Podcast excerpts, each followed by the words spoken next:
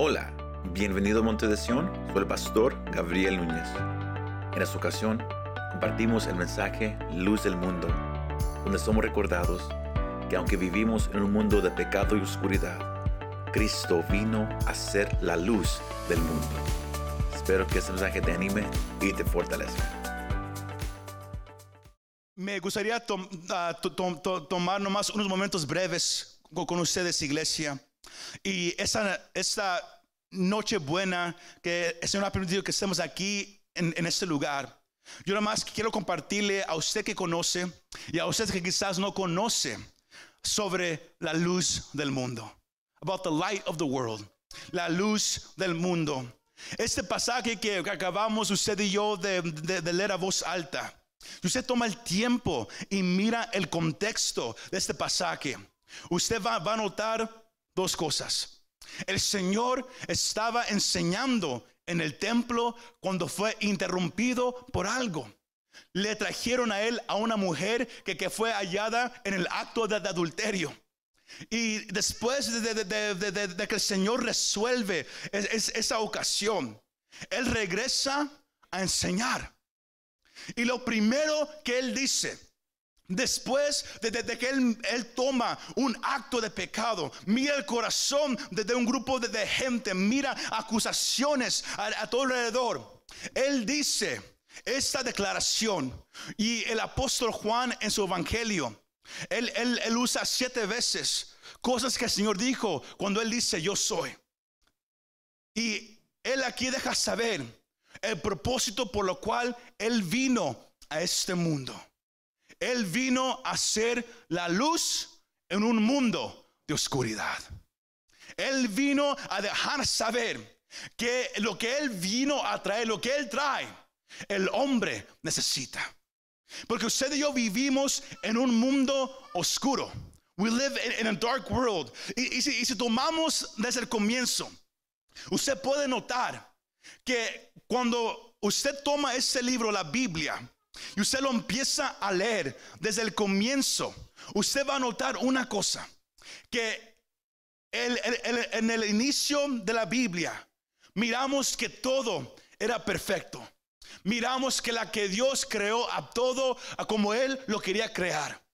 Y todo estaba perfecto. Y el pasaje dice que al séptimo día el Señor descansó porque todo estaba bien. Todo estaba perfecto. Él había creado el universo, había, había creado la naturaleza y aún había creado al hombre. Y el hombre tenía una relación verdadera con Dios. El hombre tenía una relación que era real y una relación que era íntima. Era pura y también era perfecta. El hombre habitaba, amigo y amiga, en la luz de Dios. Caminaba Adán al lado de Dios en el jardín. Tenían una relación íntima, una relación verdadera. Adán conocía la luz de Dios, la presencia de Dios. Pero si usted lee en Génesis el capítulo 3, cuando la serpiente entra y, la mujer toma del fruto y luego se la da al hombre, el hombre toma una decisión y el hombre que había escuchado lo que Dios mismo le había dejado saber, porque el hombre y Dios tenían comunión, el hombre y Dios hablaban. Y Dios le había dicho al, hombre, tú puedes tomar de todo, mas de este árbol no lo puedes tomar. Y el hombre conociendo todo eso, aún así, él comió de ese fruto. Él en ese momento no le importó lo que Dios le había dicho. Y cuando él comió de ese fruto, el pecado entró al mundo y esa relación íntima, pura, verdadera, real que existía entre Dios y el hombre fue destruida ese mismo instante. Ahora el hombre y Dios ya no podían hablar, porque la Biblia me deja saber que Dios es un Dios santo, que Dios es un Dios perfecto, que Dios no en él no habita oscuridad, en él no habita pecado, en él no habita nada de su iglesia. Y si usted quiere tener una relación íntima con Dios, si tú quieres hablar con Dios, si tú, un día quieres estar en su presencia por la eternidad, no puede haber oscuridad en tu vida.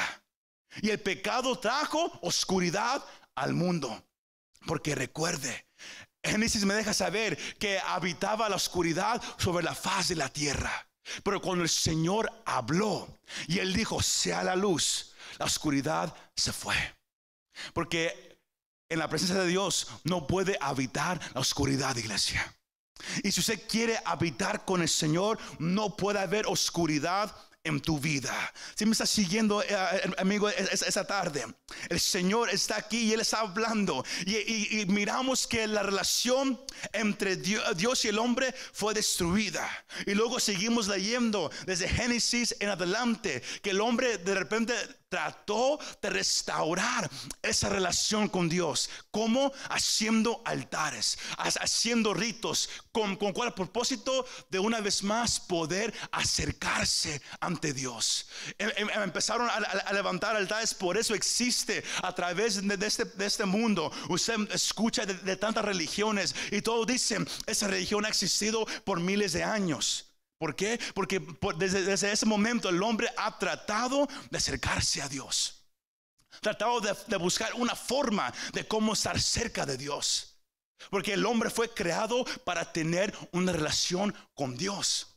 Por eso tú sientes a veces algo en ti. Por eso el hombre busca algo que adorar, sea un ídolo, sea una religión. Algunos adoran los deportes, otros adoran su trabajo, todos adoran algo. Y el hombre trató y trató y trató de restaurar esa relación a través de, los siglos. Y, Dios mirando eso, ¿sabe qué hizo Dios en, su gran amor? Él instituyó un tabernáculo. Y lo miramos cuando Él empieza a hablar con Moisés. Que el Dios empezó a habitar en tiendas, en tents, para estar cerca del hombre para que el hombre pudiera estar un, poco más cerca con Dios, mas aún así el hombre estaba a una distancia. ¿Por qué? Porque Dios le dio al hombre la ley. Le dejó saber al hombre el estándar que él tenía.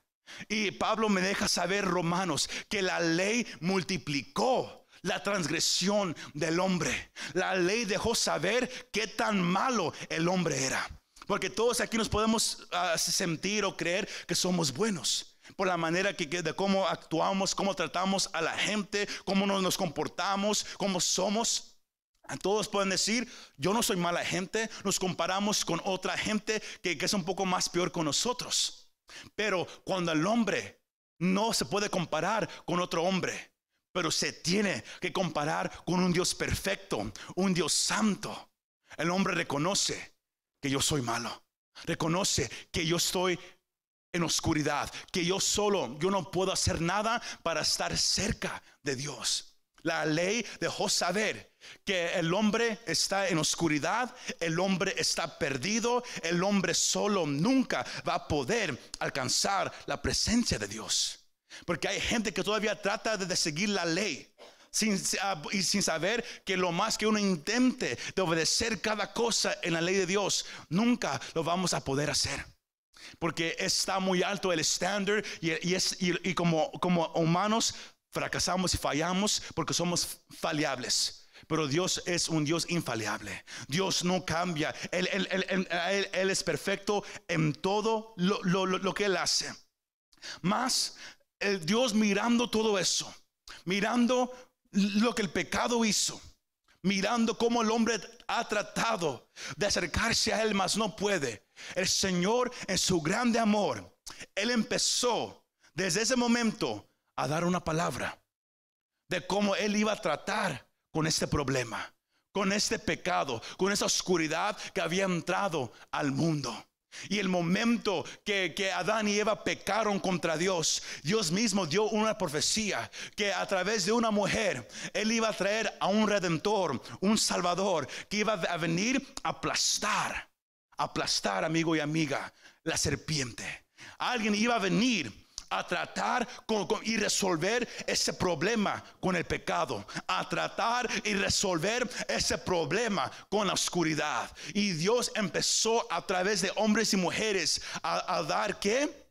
palabra a través de los siglos empezaron a haber profecías de que vendría un Mesías. Empezaron a haber profecías en Miqueas de que ese, Mesías nacería en un pueblo chiquito llamado Belén. Empezaron a haber profecías por, Isaías de que ese redentor nacería de una virgen para que todos supieran que iba a ser el poder de Dios que iba a empezar a obrar. Eh, El Señor dio profecías ah, dando el nombre que sería, llamado Emanuel, dando nombre que sería Rey Reyes, Señor de Señores, Padre eterno, con consejero admirable. Empezó a dar profecías para que cuando esto sucediera, nadie pudiera negar que era el Mesías que Dios había prometido desde la fundación del mundo empezó a, a- dar palabra a través de hombres como Jeremías.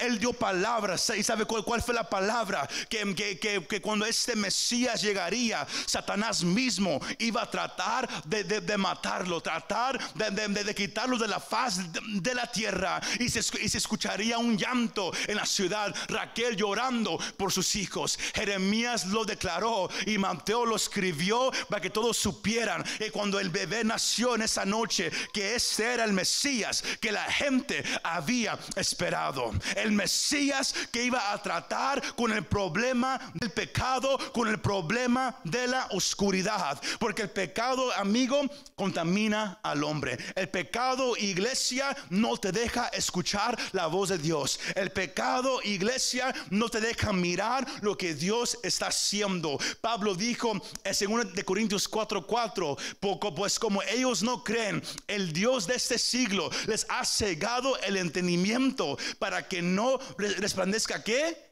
En ellos la luz del Evangelio, de la gloria de Cristo, el cual es la imagen de Dios. Es un problema que existe eh, todavía en este mundo, es que hay oscuridad, hay pecado en, en cada persona que nace en este mundo. Nadie es bueno ni nadie es perfecto. Pero déjame decirte que cuando Dios empezó a dar palabra, de repente Él, él, él paró de hablar por más de 400 años.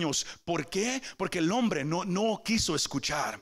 Hoy en día podemos hablar de Jesús y algunos no quieren escuchar. Hoy podemos declarar quién es Jesús un día como este y algunos dicen yo no quiero escuchar, yo ni quiero ir a estar cerca de ese Jesús. Porque el pecado cierra el oído, el pecado cierra los ojos, el pecado aleja el corazón, el pecado nos mantiene en oscuridad.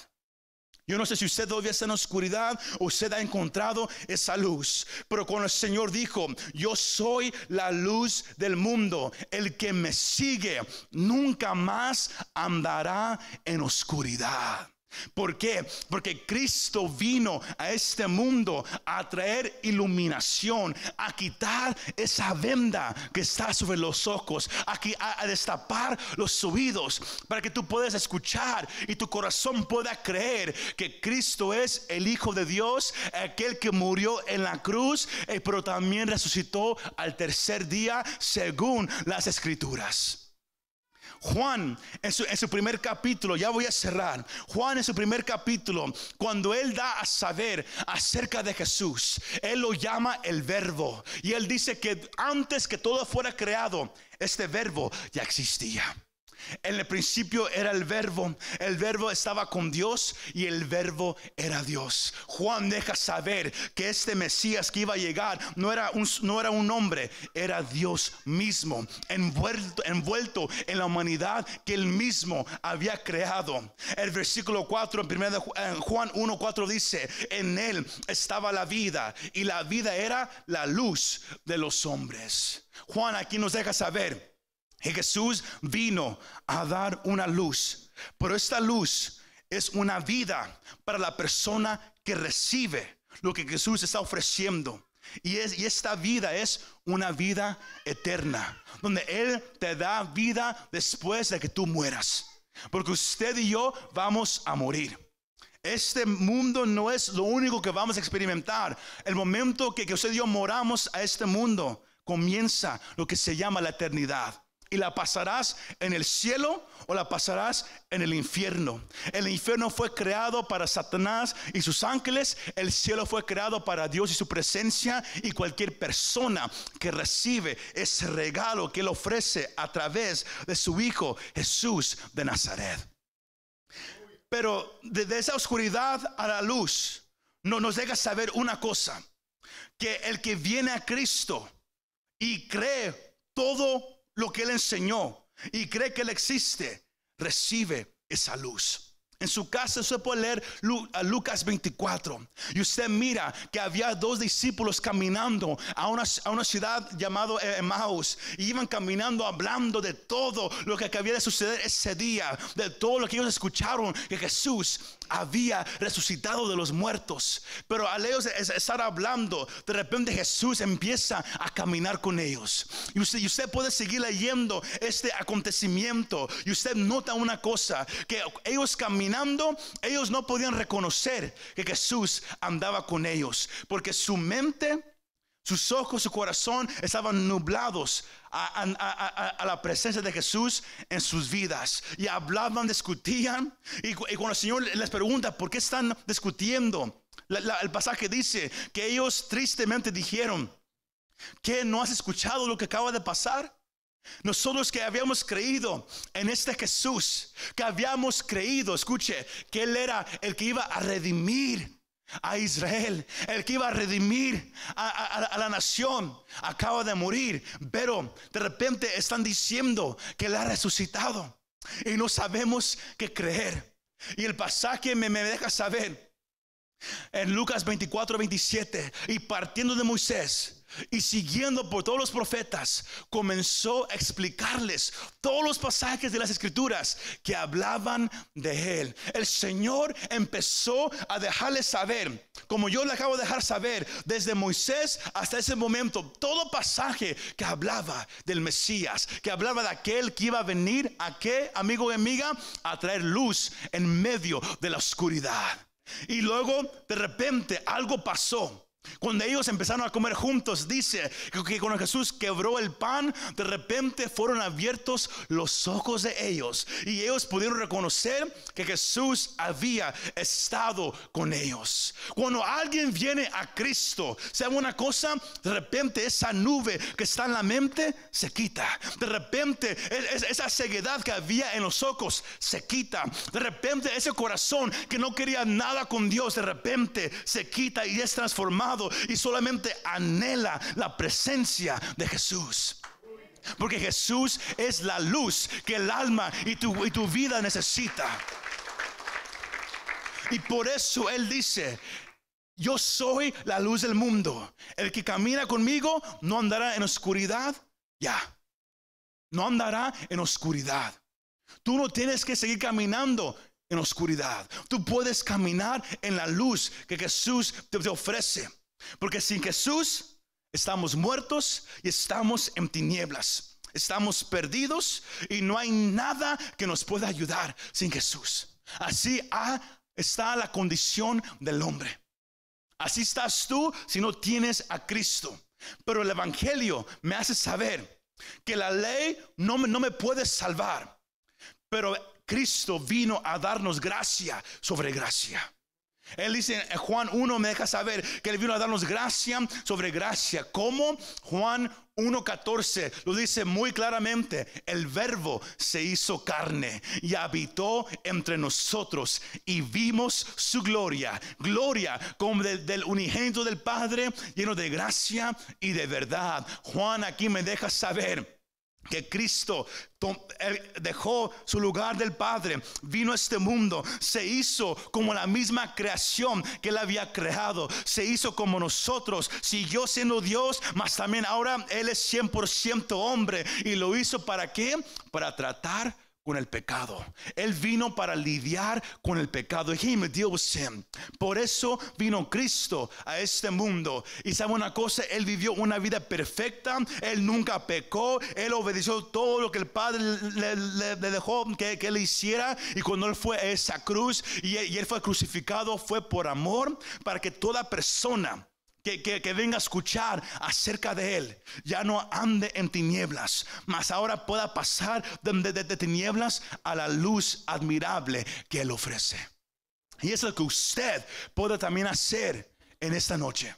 Tú puedes también dejar la oscuridad, dejar tu vida de pecado, si nomás aceptas lo que Jesús ya hizo por ti. Porque amigo y amiga, hermano y hermana, hace más de dos mil años, Cristo vino a la tierra de una manera humilde. Es, lo, que, lo que hoy se observa alrededor de- de- de- de- del mundo. El Salvador del mundo, el que había creado toda esa creación, se vistió de humanidad para morir por nuestros pecados y sabe qué? Y vencer la muerte. Por eso vino Cristo para dar esperanza de salvación a cualquier persona que se aparta del pecado y cree en Él. Más, un día, amigo y amiga, Cristo va a regresar. Él va a regresar.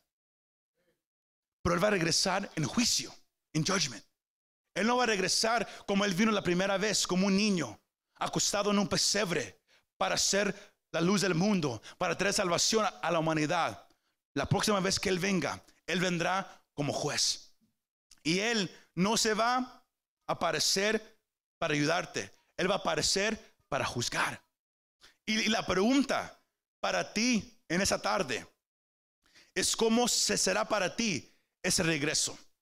Cuando Cristo regrese, será para ti un regreso de gozo. Porque Pablo me deja saber en su, primera carta a los tesal- tesalonicenses que el cristiano está alegremente esperando la venida de Cristo.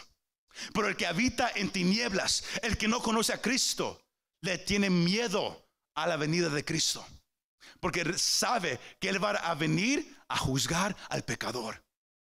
Pero si usted acepta lo que Él hizo en esa cruz, si usted reconoce que Él es la luz del mundo, que de verdad es real lo que la Biblia dice, que de tal manera amó Dios al mundo que dio a su único hijo para que todo aquel que en él crea no se pierda, mas tenga vida eterna, usted no le tiene que temer a la venida de Cristo. Usted puede estar alegre porque usted no está en la oscuridad, pero usted anda en la luz de Cristo Jesús.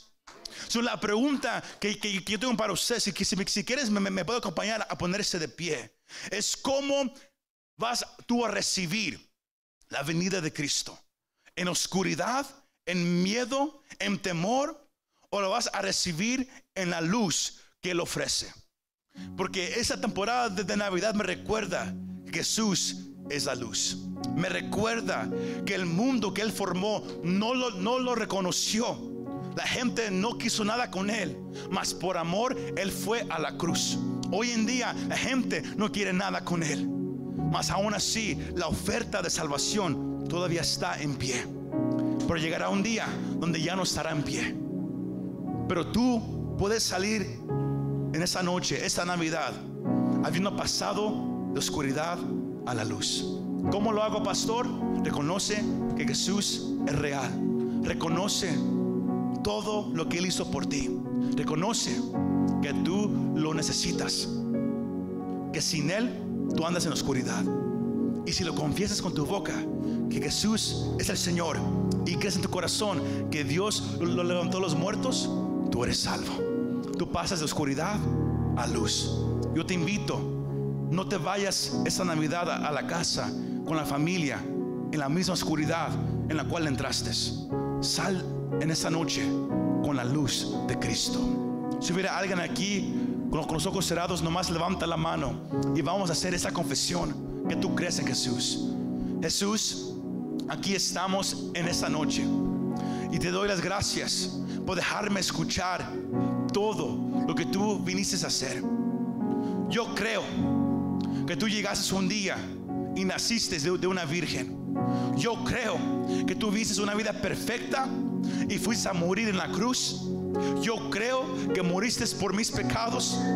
Yo creo también que tú resucitaste al tercer día, según tu palabra. Yo ya no quiero estar en oscuridad. Ya no quiero ser un pecador. Sino en esta noche, antes de irme, Jesús, me arrepiento de, de mis pecados. Yo creo que tú eres Jesús, el Hijo de Dios, y quiero que seas el Dios de mi vida. De aquí en adelante te pido, ayúdame a caminar contigo, porque tú has dicho que si yo camino contigo, yo andaré en la luz y ya no en la oscuridad. Yo quiero andar contigo. Gracias por amarme tanto. Y yo sé que ahora soy perdonado y mi nombre está escrito en ese libro en el cielo. Gracias, Jesús. Amén y amén.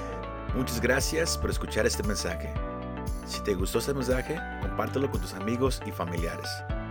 Para saber más de nuestro ministerio, visítanos montedesion.com o también puedes bajar nuestra app para el teléfono. Que Dios te bendiga y nos vemos la próxima vez.